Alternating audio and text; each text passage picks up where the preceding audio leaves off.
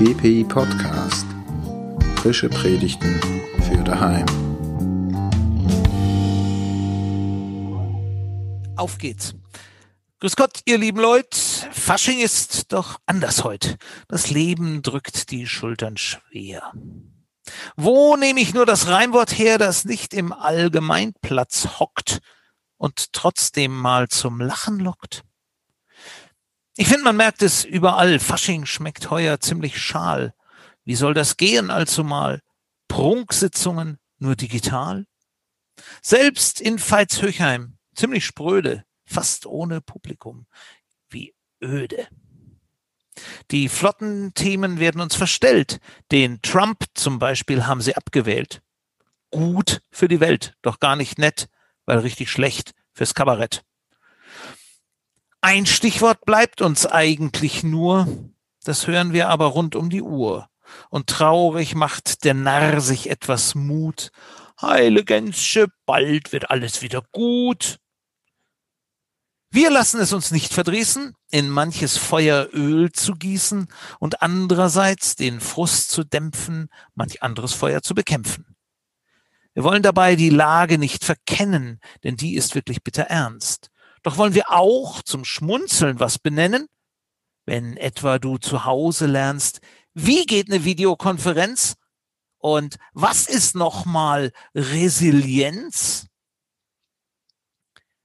Ich hoffe nur, es gelingt mir dann dezent zu dichten dann und wann und nicht bei den sehr ernsten Themen nur einen flachen Witz zu nehmen. Wenn es dann doch einmal passierte, was mich ganz fürchterlich genierte, dann übt euch bitte in Geduld. Manchmal ist nur das Reimwort schuld. Und einen Schuldigen zu haben, ist ja immer sehr nützlich. Was fällt uns auf? Schauen wir auf die vermaledeite Pandemie. Das Volk, es starrt vollständig toll auf das, was endlich kommen soll. Die Zukunft steht zur Diskussion. Denn eins ist klar, sie kommt ja schon. Sie ist eine volatile Größe und darum gibt es viel Getöse. Wir wollen es wissen, aber flott.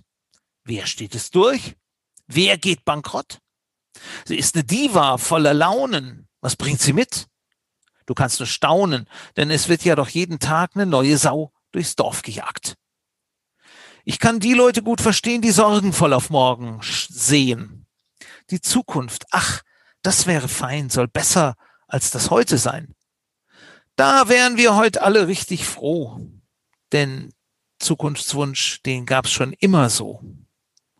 Die Griechen schon, die alten Heiden, die wühlten in den Eingeweiden von Vögeln oder schnauften Dämpfe in Delphi, da bekam man Krämpfe.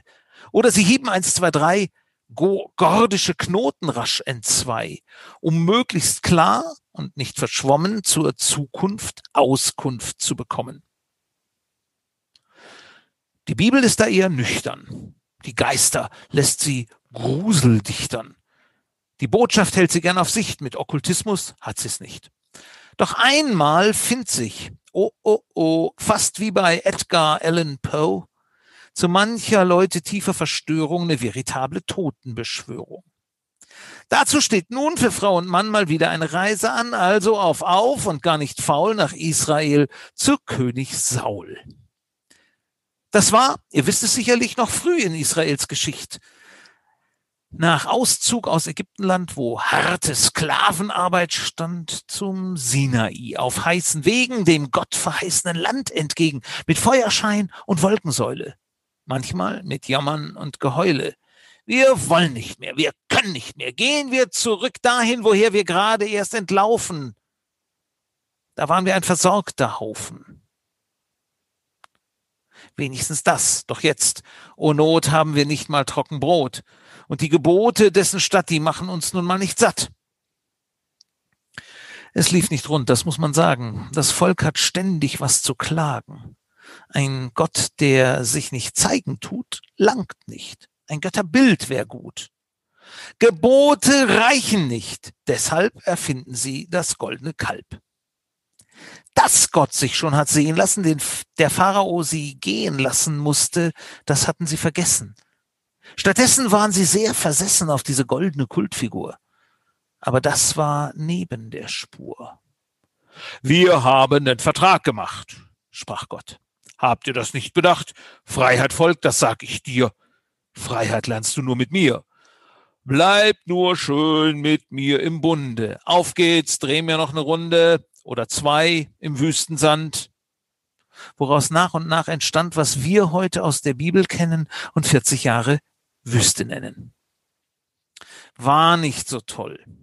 Ja, tut mir leid, lang war diese Besinnungszeit. Mit Mannabrot und Felsenwasser waren diese Jahre nix für Prasser. Wer aber hier schon aufpasst, der gewinnt eine erste Erkenntnis, ganz bestimmt. Gott rettet uns und macht uns frei. Da ist von uns auch Dank dabei. Ja, aber wäre er auch noch so viel größer als alle anderen Götter weit und breit und wären wir zum Glauben auch bereit, so ein Gott zum Anfassen, wäre trotzdem besser. Die Folge war, im Sinai schwitzen, der Stachel aber blieb irgendwie sitzen. Viel später dann sind sie angekommen, haben das Land wohl auch eingenommen, das ihnen das Gelobte war. Dort war es nicht einfach, das ist wahr. Kampfstarke Feinde ringsumher machten dem Volk das Leben schwer. Man musste sich organisieren und an den Grenzen patrouillieren. Es muss auch einer kommandieren, den alle Leute akzeptieren. Der muss Soldaten dann trainieren, dass sie die Feinde dezimieren. Zuerst probierten sie es mal mit Richtern, so von Fall zu Fall. Die hielten manchen Feind in Schach und Gott, der half ganz kräftig nach. Nur, irgendwann reichte das nicht mehr. Man meinte, ein König muss jetzt her. Doch andere riefen, nein, nein, nein, nur Gott soll unser König sein. Und wieder stehen wir vor dem Problem, Gott oder König? Wirklich nicht schön. Sie lösten die Frage zunächst mal ganz munter. Gott ist der Ober, der König der Unter. Und fanden dann, nun gar nicht faul, den braven, biederen Bauern Saul. Gott ist mit ihm. Das ist doch schön, nicht? So salbten sie ihn denn zum König. Am Anfang, seien wir gerecht, agierte König Saul nicht schlecht. Er konnte die Leute motivieren, war vorsichtig mit dem Regieren und ließ dabei von Gott sich führen. Bis dann, es muss mich fast genieren, der Saul in seiner Seele noch Bauer dachte, er wäre ein bisschen schlauer und bracht nach einem Feldzugsieg Rinder als Beute mit zurück. Doch damit stolperte er in Not, denn keine Beute, Befehl von Gott. Beamte wissen, es ist gut, wenn man Befehle ausführen tut, doch Saul, ich wiederhol's nochmal, war Bauer und kein General. Für die Nachwelt lag es auf der Hand, dass Gott hier gar keinen Spaß verstand. Es fiel halt auf. Hernach da lief für König Saul fast alles schief. Er wollte keinen Rat mehr hören. Harfenspiel konnte ihn nicht betören. Auch fehlte ihm der Appetit, so manches kriegt er nicht mehr mit. Dann wieder stand er voll unter Strom. Die Diagnose Burnout-Syndrom. Selbst seine Freunde begann er zu hassen. Man sagte, der ist von Gott verlassen. Ich habe mir ja schon oft gedacht, dass Monarchie schnell einsam macht. Und dann, oh weh, ganz aktuell starb sein Berater Samuel, der Gottesmann, der ihn vormals gefunden, war nun aus seinem Leben verschwunden. Nun war der König ganz allein und wusste weder aus noch ein. Trübsinn, Zorn und laute Klage. Zum Verzweifeln war die Lage. Er will nicht mehr, er kann nicht mehr. Irgendein neuer Plan muss her. Schließlich fragt er einen Knecht. Sag mal, des wär doch nicht schlecht, wenn wir die Toten fragen könnten und die uns einen Plan benennten, um der Misere zu entrinnen und gute Zukunft zu gewinnen? In Endor, sagte drauf der Mann. Da wohnt eine Frau, die sowas kann, hab ich gehört, so ein Gerücht. Denn über sowas spricht man nicht. Und wenn dann nachher einer fragt, Herr König, ich hab nix gesagt. Jedoch Saul, der arme Wicht, lässt sich ein auf das Gerücht, fährt dorthin und findet die Frau, die erkennt ihn. Ja, genau, will den Deal mit ihm nicht machen. Hin und her und nix zu lachen.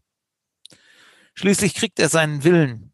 Seine Neugier soll er stillen. Für ihn ging's ja um Kopf und Kragen. Den Samuel wollte er befragen. Ich mache es hier kurz, ihr Leute, sonst werden wir nicht fertig heute. Das Ding wird ziemlich gruselig. Samuels Geist schimpft fürchterlich. Du, König Saul, du hast's vergeigt. Gott hat sich von dir weggeneigt. Vorbei ist deine Karriere. Ein anderer kommt nun zur Ehre. Der junge David steht bereit. König warst du die längste Zeit. Die ganze Story findest du schnell im ersten Buche Samuel. Die Geister haben nicht geholfen. Für König Saul blieb's bitterbös. Heut gehen die Autokraten golfen und hauen Fake News raus. Monströs. Geister beschwören kannst du heute vergessen. Mit Lüge und Trug spielen sie stattdessen. Und tief ins Fleisch der Stachel drückt. Denn, mal ganz ehrlich, wie oft juckt es uns, möglichst genau zu wissen, was morgen wir beachten müssen? Da sind wir postmodern verfangen, dem Lenin auf den Leib gegangen. Denn so lehrt der Kapitalistenfresser, Vertrauen sei gut, Kontrolle sei besser. Das klingt ja nett, doch leider, leider bringt dieser Lehrsatz uns nicht weiter. Was kommt, das können wir nicht planen, nicht mit Tabellen, nicht mit Ahnen. Die Zukunft steht nicht in den Sternen, das können wir von Corona lernen. Internationale Viren lassen sich nicht kontrollieren. Es bleibt nur Vorsicht zu bewahren und Tag für Tag auf Sicht zu fahren, auch wenn das wirklich eine Last und manchem schrägen Geist nicht passt.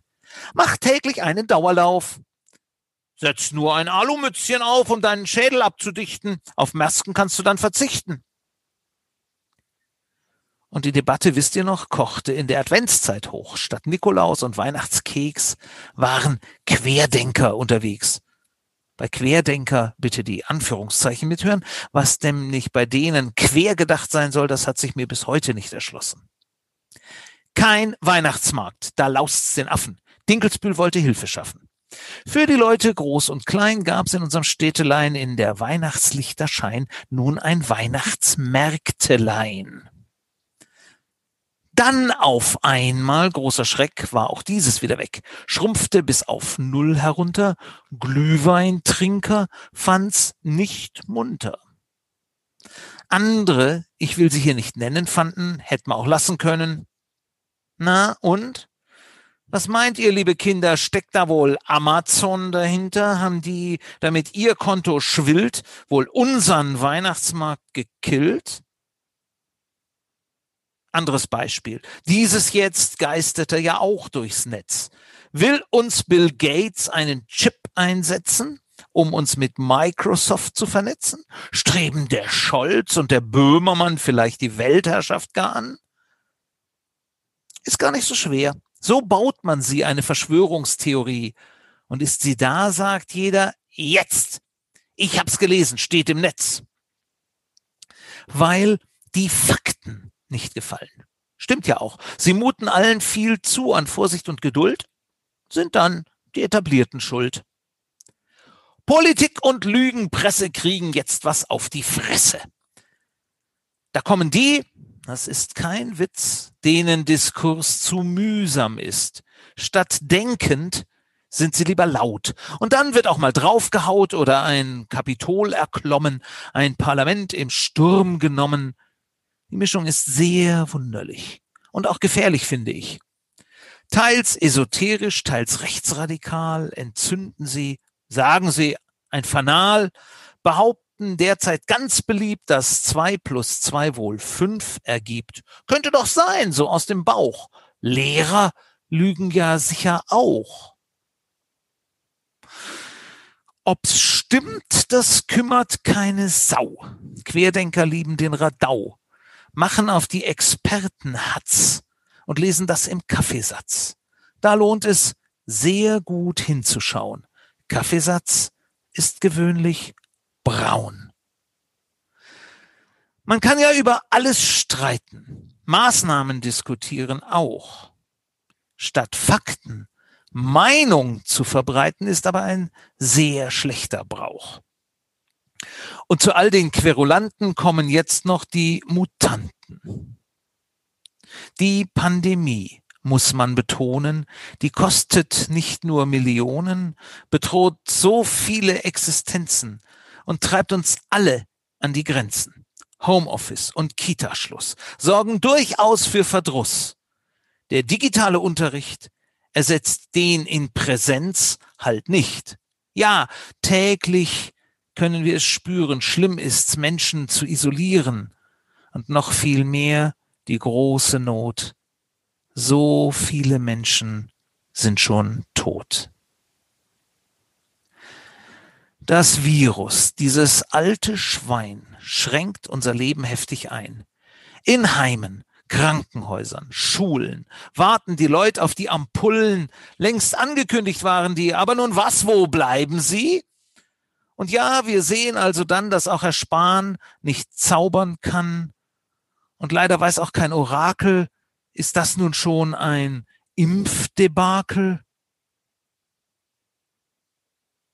Sang nicht schon von dem Durcheinander prophetisch Peter Alexander? Sag mir quando, quando, quan. Sag mir quando, quando, quando ich mich impfen lassen kann. Sag mir quando, quando, quan. Was bleibt uns also, liebe Freunde, in unserer kleinen Stadtgemeinde? Geduld, und Vorsicht und zuvor auch noch eine Portion Humor. Wer hätte vor einem Jahr gedacht, was heute jeder von uns macht? Gehst cool wie im Krimi-Finale hinein in deine Bankfiliale. Du siehst den Bankkaufmann im Neonlicht und ziehst dir eine Maske vors Gesicht. Und tust du's nicht, gibt es Geschrei. Du Virenschleuder, Schweinerei! Früher, so denke ich ganz beklommen, hätte ich eine Streife hops genommen. Heute kommen sie eins, zwei, drei, hast du kein FFP2 dabei. Liebe Leute, tut nicht so sehr fluchen, lasst uns viel mehr gemeinsam versuchen, unser Leben so zu gestalten, dass wir die Keime auf Abstand halten.